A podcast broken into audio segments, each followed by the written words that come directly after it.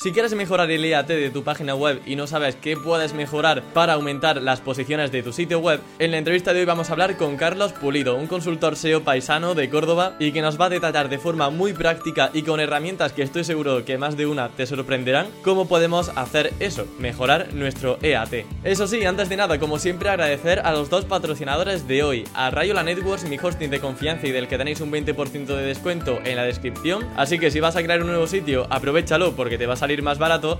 Y en segundo lugar, a Ahrefs, mi herramienta SEO todo en uno y que más utilizo en mi día a día como consultor SEO, que podéis probar gratis además con su Ahrefs Webmaster Tools, un módulo muy completo con el que podréis realizar auditoría SEO de vuestros sitios web y completamente gratis. Dicho esto, y sin más dilación, vamos a adentrarnos de lleno en el mundo del EAT para mejorar posiciones y para mejorar nuestro nivel de credibilidad, transparencia, etcétera, etcétera, para Google y el usuario. Así que, sin más dilación, doy paso a Carlos Pulido. Muy buenas, Carlos, bienvenido a Campamento Web, ¿qué tal estás? Muy buenas, Emilio, ¿qué tal? Pues nada, encantadísimo de estar, de estar por aquí, que como ya sabes, soy un gran oyente de tu programa, en el cual disfruto y, y aprendo mucho de ti, de tu invitado. Así que un millón de gracias por, por haberme invitado. Para mí ha sido un gran descubrimiento, un SEO paisano de Córdoba y que sabes muchísimo de muchísimos temas, una persona humilde, gran profesional y eso lo vamos a demostrar hoy con la entrevista, porque vamos a hablar de un tema muy eh, de, mucho interés que es el EAT. A mí me consta que tienes proyectos de salud y bueno, pues claro, tratando temas de salud yo creo que el EAT no podía pasar desapercibido bajo ningún concepto. Em, el EAT, Carlos, se sabe y se ha confirmado que no es un factor de ranking directo, pero tú que tienes tanta experiencia con proyectos de salud, ¿dirías que sí ayuda a mejorar posiciones? Bueno, eso es, algo indudable, ¿no? O sea, el EAT eh, no solamente tiene un, factor humano de los quality raters, ¿no? Tú sabes que el EAT apareció en la guía de quality raters en 2018, daban unas directrices que las webs debían cumplir. El EAT está en el algoritmo también, no es un factor medible que, tenga una nota o una puntuación, pero hay múltiples señales, ya lo dijo Dani Sullivan, no es que me lo invente yo, ¿no? sino que ya está dicho. Una de ellas, por ejemplo, o sea, un factor de ranking que es el freshness, ¿no? En la actualidad de contenido y demás, la actualización. Esto es una directriz del EAT, ¿no? Luego, eh, incluso podemos remontar a años atrás, 2007, en el cual Google eh, registra una patente que se llama Author Rank, por la cual clasificaba contenido en función a la, popularidad o a la autoridad del autor, ¿no? Entonces, eh, evidentemente, el EAT está en el algoritmo, no se llama EAT, son señales un poco deslocalizadas, digamos, pero claro que sí, que, está en el algoritmo. Eh, bueno, me encanta que ya al comienzo de la entrevista ya empieces a hablar de factores SEO, por ejemplo, del freshness que, has comentado. Y por incidir un poco en este ámbito, ¿tú has notado entonces eh, un impacto directo, una mejoría en rankings por el mero hecho de, por ejemplo, actualizar un contenido que estaba en 2015, actualizarlo a 2022 con nueva información, nueva bibliografía, etcétera? Por supuesto, claro que sí. No solamente se trata de actualizar, que hay que hacerlo. Hay, eh, cada X tiempo tienes que revisar y actualizar, sino hacerle entender al usuario que ese contenido está actualizado. Es decir, poniendo una fecha de revisión del artículo. ¿vale? Haciendo esa pequeña implementación, que es que el usuario vea cuándo se publica y cuándo se revisa, eh, consigues mucho porque ya no solo es de cara a Google, sino de cara al propio usuario, que el usuario entienda que lo que lee es actual, que es vigente, que no es algo obsoleto. Y a nivel técnico, ¿eso cómo se puede hacer? Porque, claro, yo imagino que también has trabajado mucho con WordPress. Mm, por defecto, viene solamente la fecha de publicación. ¿Cómo podemos hacer que también se muestre una fecha de revisión? Pues mira, Emilio, yo en mi caso lo hago con el builder con el que trabajo, que es Elementor, que sí que me permite añadirlo, ¿vale? La metadata te permite, bueno, autor, fecha de publicación y fecha de revisión. Y luego, eh, para el que no trabaje con Elementor, hay, hay, plugins que te permiten implementar esto con el editor, ¿no? O sea que, no es complicado. Vale, que no será difícil, vaya. Cualquier búsqueda en los plugins de WordPress de fecha revisión de post, que lo busquen en Google, ya que aquí trabajamos con Google, pues ya hacemos un buen uso de él y seguro que tenemos recursos. Muy bien, Carlos. Em, te quería preguntar así, a modo de curiosidad, ¿cuál ha sido el impacto que tienen las mejoras en cuanto al IAT en tus proyectos de salud, por ejemplo? ¿Es algo sustancial? ¿Es algo notable? ¿Es algo que, bueno, pasa desapercibido? Bueno, vamos a ver, depende mucho, Emilio, del, proyecto con el que te encuentras, ¿no? Hay gente eh, con la que partes de cero, o sea, no tienen trabajado LAT directamente, y entonces, claro, y el impacto es grande porque por, porque parten de cero, ¿no? Te encuentras que multiplican el tráfico pues por tres o por cuatro, pero porque antes tenían un desastre en la web y no, lo tenían, no tenían nada implementado. Hay gente que ha trabajado el EAT de alguna manera, incluso sin darse cuenta, simplemente por los facultativos, el cuadro médico que han tenido ahí en, en su clínica, por ejemplo, que ya les da un prestigio y hacen que posicionen algunas keywords ¿vale? Y hay gente que, bueno, que sí que ha trabajado el EAT y lo que quieren es mejorarlo. Entonces, pues claro, mientras más tramo tienes de mejora, más se nota el impacto, evidentemente, de lo que hagas. Eh, ¿Podemos hablar de más o menos porcentaje o, por ejemplo, si has conseguido el duplicar el tráfico a raíz de hacer eh, mejoras en EAT, más o menos? He, conseguido cuadruplicar el tráfico, pero claro, te hablo de webs en la que no había absolutamente nada hecho. O sea, no se trabajaba absolutamente nada. Entonces, claro, de ahí es muy fácil eh, cuadruplicar. Luego había webs en las que sí que había a lo mejor bastante hecho y, ahí hemos conseguido incrementar un 20, un 25%. Bueno, aún así son cifras muy buenas y que demuestran que realmente todo esto que vamos a hablar en la entrevista funciona. Es decir, eh, tenga un mayor efecto o menor efecto, lo que está claro es que a Google le está gustando y son mejoras que incluso, vamos, es que aunque no fuese un factor de posicionamiento, todo lo que vamos a hablar es interesante para el propio usuario para mejorar la experiencia y para una estrategia de marketing largoplacista. Creo que a nivel de negocio, todo lo que es referente al EAT también ayuda en, buena parte a nivel de beneficios que pueda tener una empresa. Absolutamente, absolutamente. Una cuestión ya de branding. O sea, es que no hablamos solamente de SEO, hablamos de marca el, EAT realmente lo que, lo que, sobre todo toda la que la parte del expertise y la confiabilidad del sitio, o sea, que la gente entre en un sitio en el cual se sienta cómodo y en el que sepa que, que, lo que está leyendo, pues lo está leyendo porque lo ha escrito gente que verdaderamente conoce la materia, ¿no? O sea, esto es marca, es marca. Claro, por ejemplo, eh, mencionabas antes que una clínica, por ejemplo, que tiene un equipo médico muy bueno, muy experto en ciertas temáticas, claro, si ellos son el autor de un artículo, ya ahí tienen mucho ganado, ¿no? Aunque también me mencionabas en otra ocasión que puede ser que haya una agencia de contenidos y que se ponga el nombre de la agencia de contenidos, entonces ahí puede haber un problema, ¿no? Cuéntanos, Carlos, eh, qué pasa en esos casos. Bueno, aquí es que te encuentras de todo, ¿no? Te encuentras que efectivamente hay clínicas que tienen un cuadro médico espectacular, ¿no? O sea, y cuentan con grandes profesionales en diversas, diversas áreas de la medicina, pero que por motivos diferentes, bien porque estos médicos tienen afiliaciones con otros centros y trabajan para otros centros, no escriben para ti, o porque no tienen tiempo de escribir, o porque realmente no, no le han dado valía o no le han dado la importancia que eso tiene, ¿no? Entonces te encuentras eso, que hay sitios que tienen con un gran cuadro profesional médico, pero que no escriben en el blog. Que el blog está delegado en una agencia de marketing, en un community manager o en un profesional eh, y que eh, bueno, pues no, no, realizan publicaciones.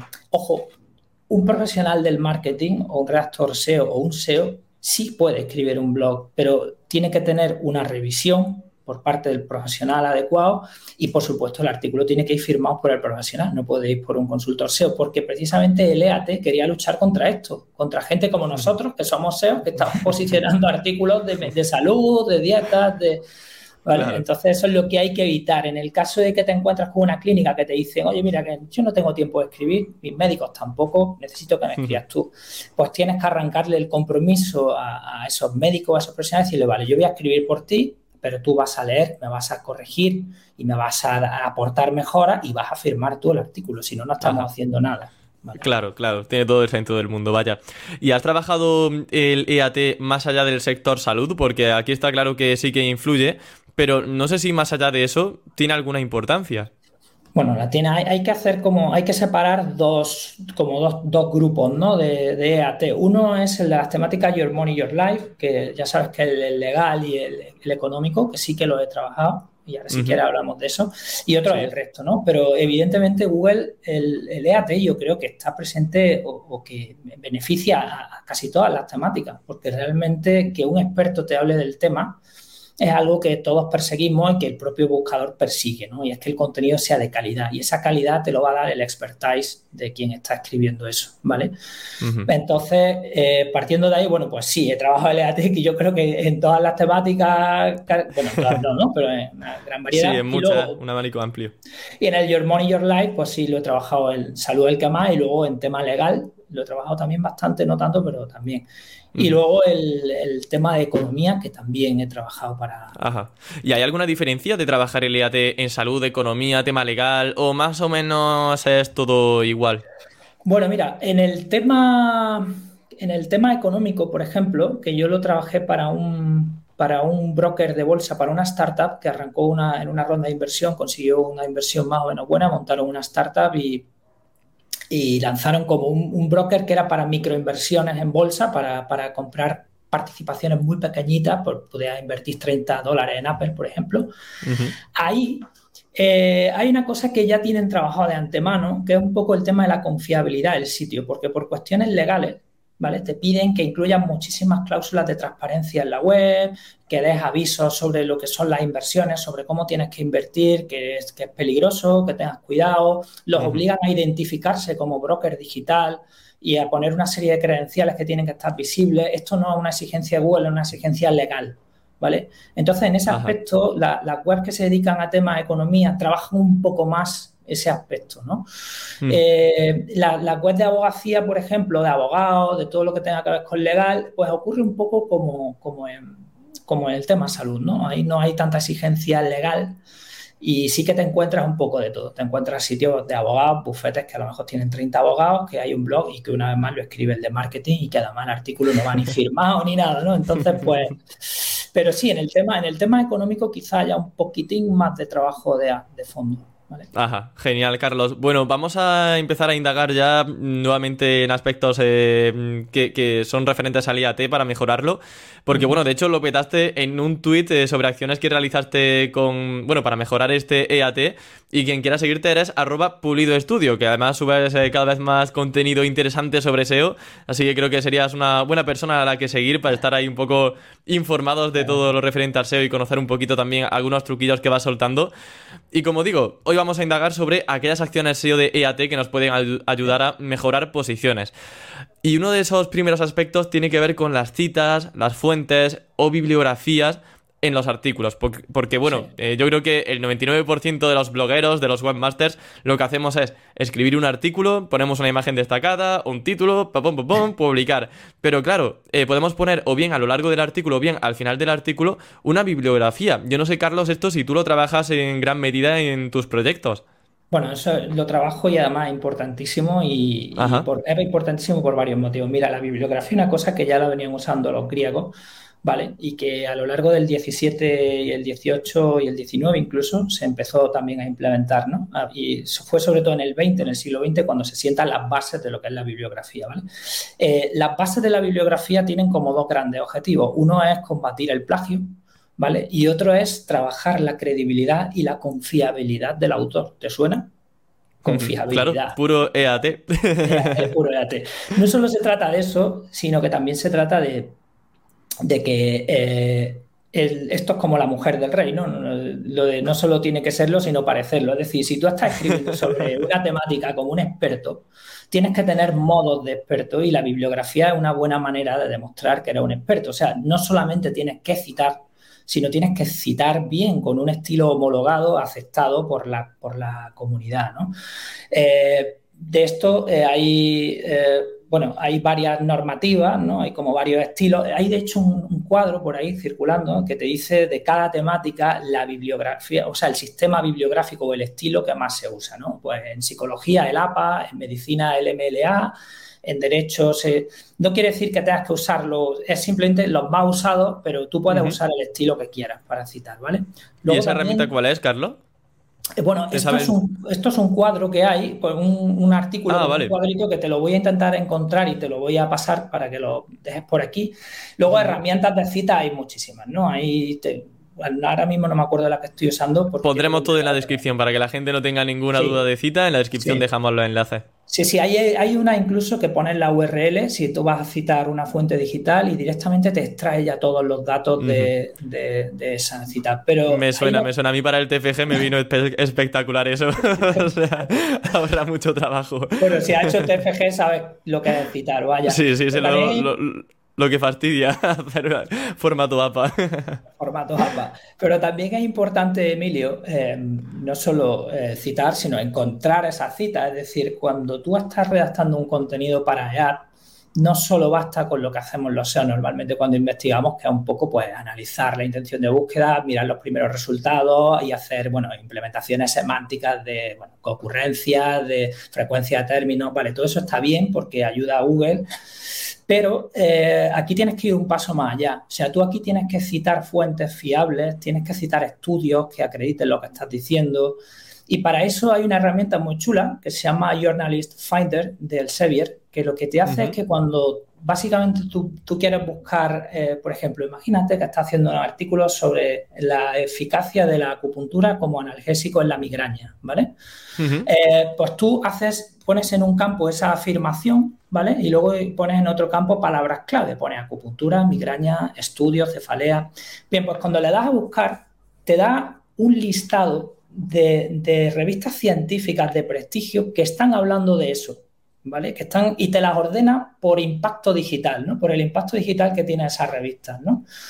Entonces eso está muy bien porque te da pistas donde buscar esas citas, ¿no? Puedes ir a esas revistas, encontrar artículos y citarlos, Claro, claro, pero está buenísimo, claro. en un clic puedes saber cuáles son aquellas fuentes bibliográficas que debes poner en tus artículos porque estás viendo que son las que tienen mayor repercusión en, la, en el tema que estás tratando. Pero te digo más, eh, yo esto, yo creo que no lo he visto hacer nadie, pero es una ocurrencia que, llevo tiempo pensando. Incluso, por ejemplo, si tienes una farmacia online y estás vendiendo fármacos y hay estudios que están diciendo que hay tal fármaco que funciona muy bien para cosas, en la ficha de producto del fármaco podrías poner estudios relacionados con este fármaco y vincular a ciertos estudios que están avalando la, valía del fármaco, ¿no?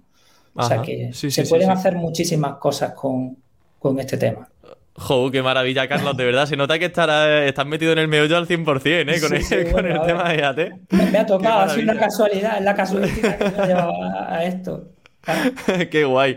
Y bueno, Carlos, por eh, ver un poco de forma práctica cómo visualizaríamos esa bibliografía, cuando pones, por ejemplo, una URL en formato APA con su baño, el autor, etcétera, pones el enlace con el Ahrefs, es decir, para que sea clicable o lo pones simplemente como texto plano sin que se pueda pinchar? No, lo pongo clicable y do follow. O sea, yo quiero que Google sepa de dónde vienen mis fuentes. Yo eso lo veo vital. Y además enlazo al usuario a una fuente fiable para que el usuario entienda que eso eh, bueno, que mi contenido viene de ahí o que gran parte de mi contenido ha sido cogido de aquí y que, bueno, si es que son, si, si tú estás llevando al usuario y al buscador a un sitio de relevancia, a un sitio importante, a un sitio que acredite tu expertise, ¿por qué no llevarlo? Yo creo que es mucho más importante que la distribución interna de autoridad, es más importante esto. Sí, mira, de hecho, em, hace años, seguramente que tú lo has vivido también, hubo como una moda de poner todos los, todos los enlaces, por ejemplo, a sobre nosotros con un follow porque si no perdíamos autoridad, poner un no index porque íbamos a perder crawl budget cuando la página a lo mejor tenía 20 URLs. Es decir, había un miedo injustificado a poner eh, follow o a poner index URLs que realmente son interesantes a nivel de marca. Es decir, si yo soy una marca importante y quiero que Google sepa pues quiénes somos nosotros, yo no puedo poner un no index en la página de sobre nosotros. ¿Y por qué voy a querer yo eh, poner un no follow hacia una fuente de autoridad que me da mi credibilidad. Es decir, eh, yo voy ya a tope con los index y con los dofollow, con todo lo que tiene que ver con branding, con credibilidad y bueno, todo esto que estamos comentando en, la entrevista. Es que además el no follow yo creo que en la mayoría de los casos es una etiqueta sin sentido alguno, porque es que la autoridad igualmente la está, la está, la está lanzando. Otra cosa es que se pierda o no se pierda, pero o sea, tu autoridad ahí la distribuyes con un no follow igual que en un, con un do follow. O sea, que, realmente si tú enlazas a una fuente creíble, fiable y de prestigio, tiene que llevar un do follow, como claro. un pino. Pues totalmente de acuerdo, Carlos. Eh, luego, otro tema importante, ya hemos hablado, yo creo que bastante, de forma bastante interesante de la bibliografía, además con esas herramientas que, como, como digo, van, a tener todos los oyentes en la descripción. Vamos a ir ahora al tema del mercado de datos estructurados, porque imagino que aquí también hay un poquito de mm, truquitos, ¿no? Y consejos que se pueden eh, lanzar. ¿Cuáles son para ti aquel mercado de datos estructurados que te gusta más para trabajar el EAT? Bueno, mira, eh, aquí se puede aquí un melón importante, la verdad que estás ya para coger energía. Venga, cuéntame.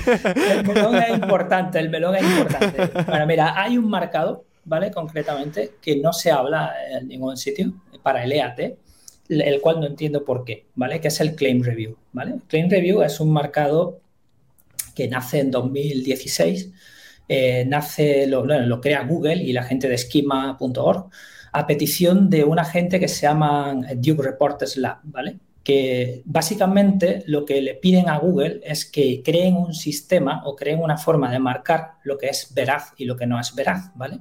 Teníamos muchos problemas con el tema de las fake news y tal, y entonces comienzan a hacer un concepto que es el fact-checking, ¿vale? El fact-checking es simplemente, eh, son... Eh, bueno, pues es un sistema o una forma en la que la prensa, los medios de comunicación, verifican noticias o desmienten noticias, ¿vale?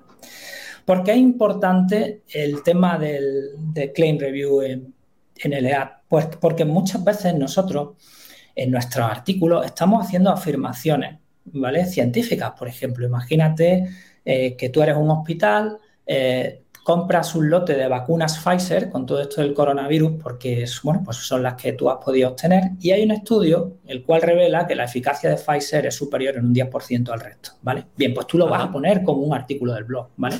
Tú vas a decir que se ha demostrado que Pfizer tiene una eficacia de un 10%. Bien, esa afirmación es muy seria, ¿vale? Y aunque tú estés citando fuentes y demás, sería interesante que lo hagas con un marcado de datos estructurado y que en el claim review digas que eso es veraz y que además esas son las fuentes que están acreditando esa veracidad. Y ahí, en las fuentes, dentro del mercado, cuando tú estás rellenando los datos del mercado, pues puedes poner fuentes de prestigio que han dicho eso, la OMS, la propia web del laboratorio, el Ministerio de Salud, etcétera, etcétera. Entonces, este marcado básicamente lo que hace es que tú le dices a Google que una cosa es verdad o mentira, en nuestro caso vamos a decir que es verdad, ¿vale? Y le vas a dar del 1 al 5 una nota de veracidad en la cual uno es poco veraz y cinco es muy veraz, ¿vale? Entonces, el claim review, que nunca he visto a nadie hablar del claim review en EAT, yo creo que es fundamental, porque, porque tenemos que verificar lo que estamos diciendo en ciencia, en temas de salud. Y en ese numerito pondríamos un 5, ¿no? Porque no vamos a ser nosotros los que digamos que te suelto esto, pero un 1 de veracidad. Bueno, podrías poner un 5 dependiendo, por ejemplo, si esa afirmación solo lo está, lo está haciendo el laboratorio, Pfizer, a lo mejor ahí podrías tener dudas, ¿no? Y decir, bueno, vamos, a, darle, vamos a decir que a un 4, ¿vale? Pero si eso ya te lo está avalando OMS, te lo está avalando Ministerio de Sanidad y están dando la recomendación de usar Pfizer, pues ya sí que podrías poner un 5, ¿no? este, te pongo este ejemplo que tampoco sé si exactamente sería así o sí, no. Sí, no, pero se, ejemplifica muy bien, sea veraz o no, valga la redundancia. Exactamente. el, el review es importante. Luego tenemos también, por ejemplo, una cosa eh, que yo veo vital, que es en, las páginas de autor, no solamente marcar con el esquema autor, sino marcar con el esquema persona, porque el esquema persona te puede ayudar a conseguir una entidad en el Knowledge Graph, ¿vale? y eso da una confiabilidad brutal ante el usuario que tú estés buscando un doctor, por ejemplo, y tenga un, gráfico de conocimiento, ¿no? Claro. Luego hay muchísimos marcados. Tienes, por ejemplo, el de, Medical Clinic, que es para centros médicos, el de Hospital, que, que yo recomiendo que si se usa, se use también con, acompañado de institución médica, de otro marcado que hay que es Medical Entity, porque Hospital, la connotación que tiene es de edificio civil no de institución médica, ¿vale? Luego tienes el de physician, que es el de médico, el de médico simplemente un doctor. Tienes también medical condition, que es cuando hablas de enfermedades, que puedes poner el marcado de que estás hablando de una enfermedad, los síntomas que esa enfermedad puede tener, enfermedades relacionadas, medical speciality, que es la especialidad médica que tiene un centro, ¿vale? Pues todos esos marcados existen para leer y, y ayudan muchísimo a Google. Vale, bueno, yo he tomado nota de todos estos nombres que estabas comentando, así que lo pondremos todo en la descripción para que la gente que vaya corriendo haciendo running o deporte no tenga que ir apuntando todos esos marcados. Es que, macho, Carlos, te lo sabes como si fuese tú un examen de AT. Bueno, eh, es que en, esquema.org vienen todos los marcados y bueno, es interesante trabajarlo, sí, no cuesta mucho trabajo. A mí me ha gustado mucho uno, eh, bueno, aparte del Claim Review, que de hecho creo que es un descubrimiento muy interesante y me ha encantado que, que lo lances aquí como idea, el de persona, ¿dónde lo ponemos? Eh, en, por ejemplo, la, la biografía que aparece debajo del artículo o, por ejemplo, en la página de autor. ¿Dónde lo sueles indicar tú? A mí particularmente el de persona mm, me gusta ponerlo en la página de autor para que Google pueda crear una entidad de ese autor y pueda y, claro. especial foco ahí, ¿vale? Luego en, mm. en, los artículos normales pongo el marcado de autor, simplemente. ¿vale? Y bueno, vamos a, antes de ir a las fichas de autor, que es justamente el siguiente tema que vamos a tratar, hay otro marcado y dato estructurado que es el fact check. No sé este en qué consiste o... El, fact check es el claim review. Ah, vale, es el, mismo. El, marcado claim review se llama fact check, pero realmente el nombre que se le da técnico en schema.org es claim review, pero mm, Vale. Genial. Bueno, pues entonces el melón ha quedado completamente cerrado y fantástico. Así que ahora sí que sí, pasamos al tema de las fichas de autor, que además estaba relacionado con ese esquema de persona. Eh, hemos dicho que está muy bien pues tener ese esquema de persona, pero aparte de eso, en la página de autor ¿Qué más hay que trabajar? Yo, por ejemplo, por lanzar la primera piedra, diría de ponerlo como index, para que se indexe. Eh, igualmente, un miedo injustificado que había era poner no index en las páginas de autor, que de hecho, yo eso lo he hecho e incluso alguna vez, mía culpa, lo he recomendado. Ya jamás de los jamás, es porque hay que generar entidades y que nuestros autores realmente sean una entidad. Por tanto, eh, hay que tenerlo como index. Imagino que aquí coincides, ¿no? Ya por la cara que me estás poniendo, creo que estás de acuerdo.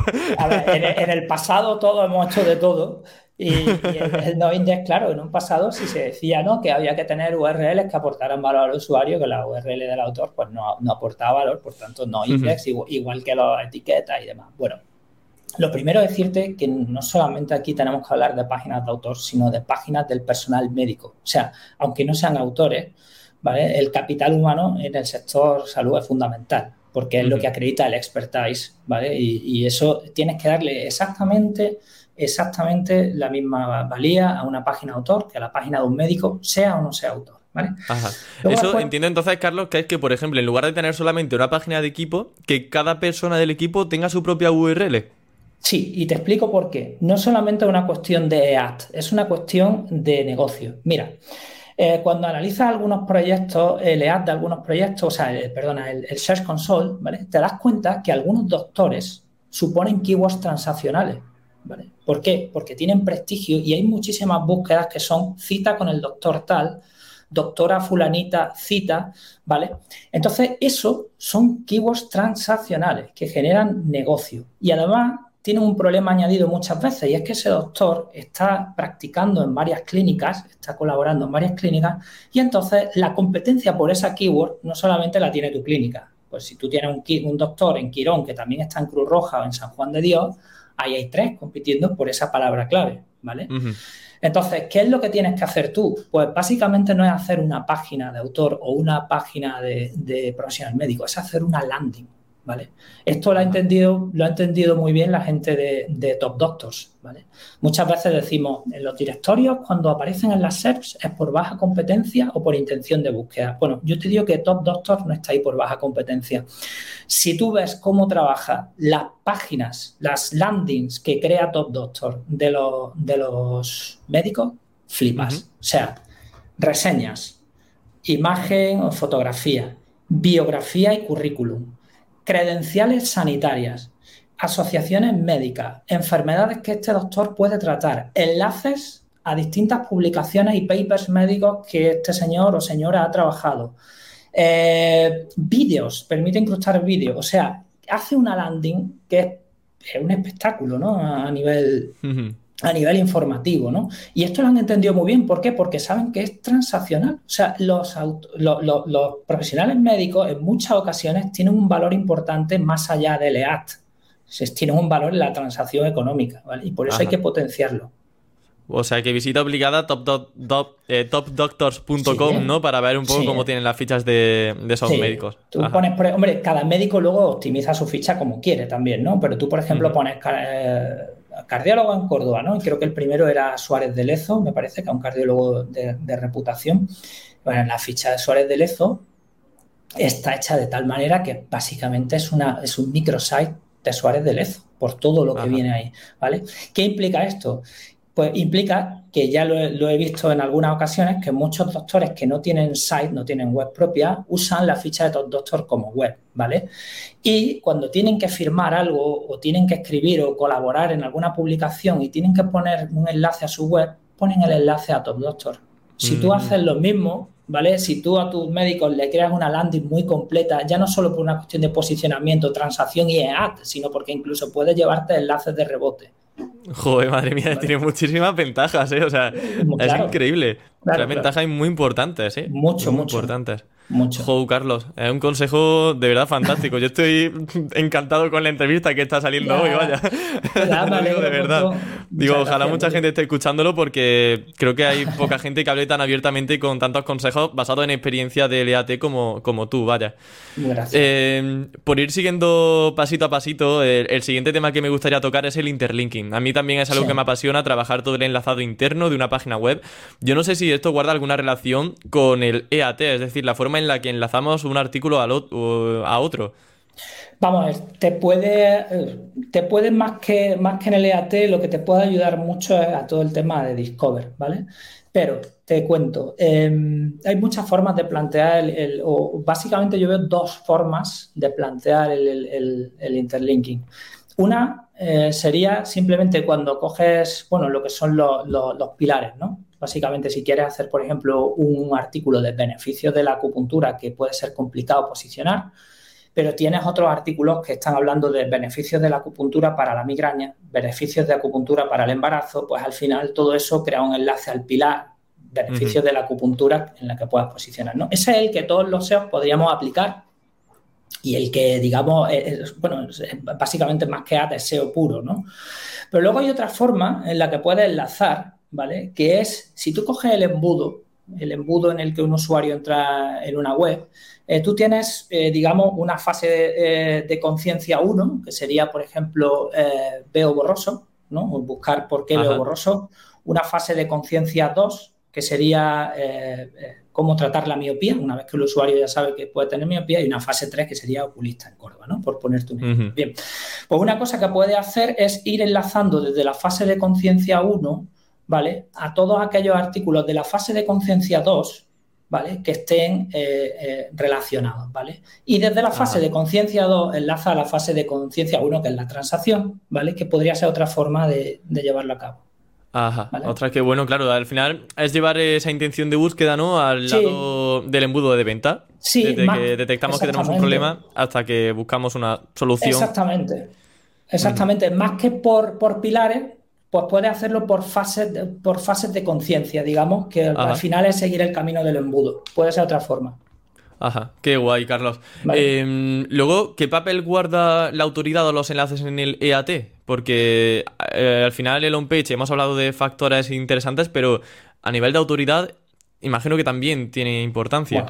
tiene importancia. Aquí tenemos que hablar, tenemos que ir más allá de los enlaces, ¿no? Aquí tenemos que ir también a las cocitaciones, a, las menciones y a las reseñas, incluso, que también trabajan la autoridad de un, sitio.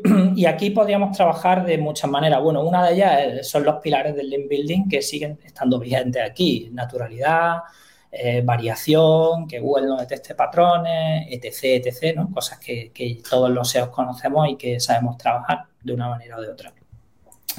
Eh, luego ya podremos ir más allá y sería buscar enlaces a un nivel expertise muy grande, que sería que tus propios doctores eh, estén haciendo publicaciones en papers, ¿vale?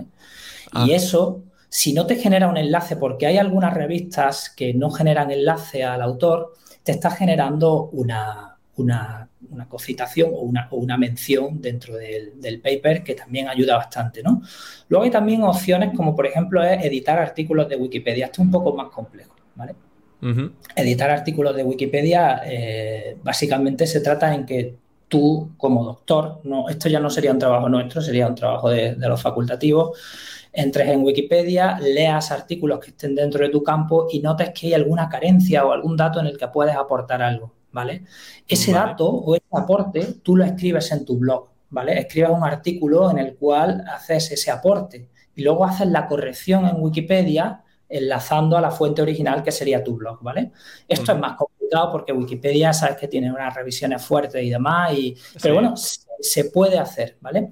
Luego también hay otra opción que podría ser crear una entidad en Wikidata, igual que Wikipedia es un poco más complicado crear una entidad. De hecho, yo he visto muchas, algunas auditorías que le hacen a, centros que caen en mis manos y dicen, recomendamos crear entidades en Wikipedia. Vamos, crear entidad en Wikipedia no es fácil, ¿vale? O sea, no, Tú puedes crear campamento web como entidad, pero a los dos minutos ya no existe. O no, o sí, no, pero, pero es cierto que, tú por el simple hecho de ser licenciado en odontología no puedes tener una entidad en Wikipedia. Sin embargo, Wikidata es mucho más tragón en ese aspecto y en Wikidata es más fácil crear una entidad, que Wikidata es el surtidor de datos estructurados de Wikipedia, ¿vale? Y sin embargo, en Wikidata eh, sí que creas la entidad, puedes crear una entidad, ¿vale? Y la entidad en Google, aunque quizás no sea 100% autoridad de lo que estemos hablando, quizás sea más expertise o, o incluso, sí, expertise, ¿no? Pero bueno, aunque no sea autoridad, pero sí que es una cosa que, yo creo que podría tener un gran aporte, ¿no? Entonces, si no creas Wikipedia, crea Wikidata, ¿vale? Genial. Jo, qué guay. Eh, herramientas interesantes, desde luego, para, para trabajar. Wikidata, es sencillo, ¿eh? La creación de entidades en, Wikidata es relativamente fácil, ¿vale? Ajá. ¿Y hay algunos requisitos que debamos tener en cuenta para que no nos borren la ficha a la hora de crearla? O sí. sí, en Wikidata todas las afirmaciones que tú hagas ¿vale? Tienen que estar basadas en una URL de relativa credibilidad. Por ejemplo, si yo pongo Emilio García, ¿vale? Como persona, tu entidad, y pongo que Emilio García es nacido en Córdoba, ¿vale? Eh, cuando tú pones el campo de nacido en Córdoba, te dice URL, ¿no? Cuando te dice URL, eh, dime de qué URL sacas esto, ¿no? tendrías que poner eso. Pues una opción de eso es buscar wikis locales, como por ejemplo Cordobapedia, que es un wiki local, y crear tu entidad en, en Cordobapedia, ¿vale? Entonces ah. usas la entidad de Emilio García en Cordobapedia para ir nutriendo toda la entidad de Wikidata. ¿Vale? Podría ser... toda una bola de nieve, ¿eh? al final, eh, así genera al final 50, 50 páginas donde sale tu entidad. Al wiki, al wiki de tu barrio, ya que han creado un wiki en el barrio. Otra, pero es curiosísimo y hombre, al final es eso, una bola de nieve y vamos echando la vista atrás, atrás y vamos consiguiendo fuentes y pues eso, referencias que nos acrediten como, como entidad importante para el sector. Qué bueno. Bueno, Carlos, entramos en la recta final de la entrevista. Eh, no me gustaría despedirte sin preguntarte sobre tu mayor reto a nivel de EAT, porque claro, imagino que esto para ti habrá supuesto un dolor de cabeza en muchos casos. Yo quiero que nos cuentes alguna anécdota o algún caso curioso que para ti ha supuesto eso, sudar la gota gorda y decir, madre mía, ¿en qué momento me hice SEO? bueno, bueno, bueno, pues vamos a ver. Mi mayor reto quizá en el EAT eh, fue eh, posicionar a una clínica de medicina tradicional china. ¿Por qué? Porque la medicina tradicional china en Occidente, hay una parte de, Occidente que piensa que no es una ciencia, que es nada más lejos de la realidad. O sea, en China existen universidades de, medicina china, existen estudios, tratados, investigaciones, clínicas, hospitales, ¿vale? Pero aquí no se ha sabido implementar bien, también fruto del lenguaje que emplean, que emplean a veces algunos médicos un lenguaje muy antiguo que los hace parecer un poco más místico. Entonces, claro, eh, trabajar eso implicó el, tener que hacer uso de un lenguaje totalmente científico dentro del site, escribir publicaciones como si fueran artículos de medicina convencional, convencional en la forma del lenguaje e intentamos posicionar esta clínica para algunas keywords que posicionaban sitios de la medicina convencional.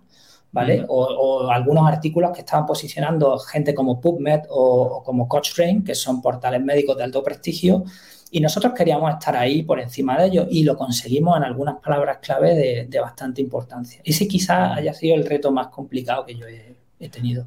Ajá, y entonces ahí imagino que cómo se tomaron en este caso los, eh, los CEOs ¿no? de, esa, de esa clínica. Eh, hacer un contenido, bueno, pues eh, quizá como un como eso, la salud tradicional, ¿se lo tomaron a bien, a mal? Pues mira, tuve la suerte que se lo tomaron a bien porque era una cosa que ellos ya practican, em, ya practican en la clínica, ¿no? Porque ellos cuando tú vas a esa clínica, ellos te hablan como, como médicos occidentales bajo un prisma de, la salud como lo es la medicina china, ¿no? Entonces, lo único que tenían que hacer era trasladar lo que ellos ya estaban aplicando en la clínica al site, ¿vale? O sea que fue relativamente fácil y además pusieron mm. mucho de su parte porque, bueno, porque todo se agilizara, el lenguaje, se, cambiara todo el copy de la página y, la verdad es que fue, fue guay. Lo, complicado fue intentar posicionar keywords complicadas siendo un, centro de medicina tradicional china, pero lo conseguimos con mucho EA muchas credenciales médicas, mucho expertise, muchísimos eh, bibliografía y bueno, pues fue así como lo, lo conseguí. Claro, un poco te voy a preguntar si hay algo extra que no hayamos mencionado durante la entrevista que hicieras, por ejemplo, en este proyecto, o si realmente es básicamente lo que hemos comentado ya.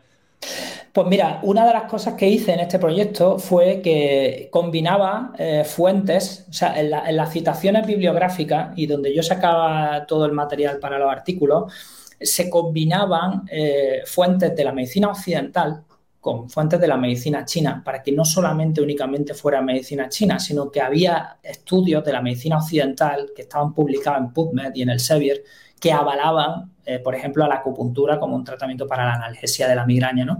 Entonces, todo lo que intentaba era nutrirme de fuentes occidentales, o sea, para decir, oye, que no, que no lo estoy cogiendo de aquí, que es que lo estoy cogiendo del doctor tal que está en el, en el en el hospital de New York haciendo un estudio de acupuntura tal, ¿vale?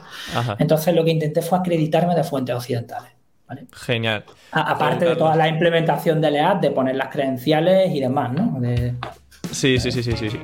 Ostras, pues Carlos, eh, la verdad que es una maravilla de entrevista. Vamos a dejarlo aquí porque si no ya me vas a odiar del interrogatorio que te hago cuando vienes aquí a campamento web. Pero ha sido una maravilla, de verdad. A mí es que me entraban ganas de preguntarte e incidir sobre todo porque cada vez que te pregunto siempre tienes un buen consejo que dar. a tu disposición, un placer, de verdad, haber estado aquí. Genial, pues Carlos, muchas gracias por venir, de verdad. Nos veremos por Córdoba en esas quedadas que vamos organizando de entre SEOs. Y nada, que un placer tenerte aquí en el programa en esta ocasión. Un abrazo fuerte, Emilio. Cuídate mucho. Nos vemos. Igualmente. Adiós.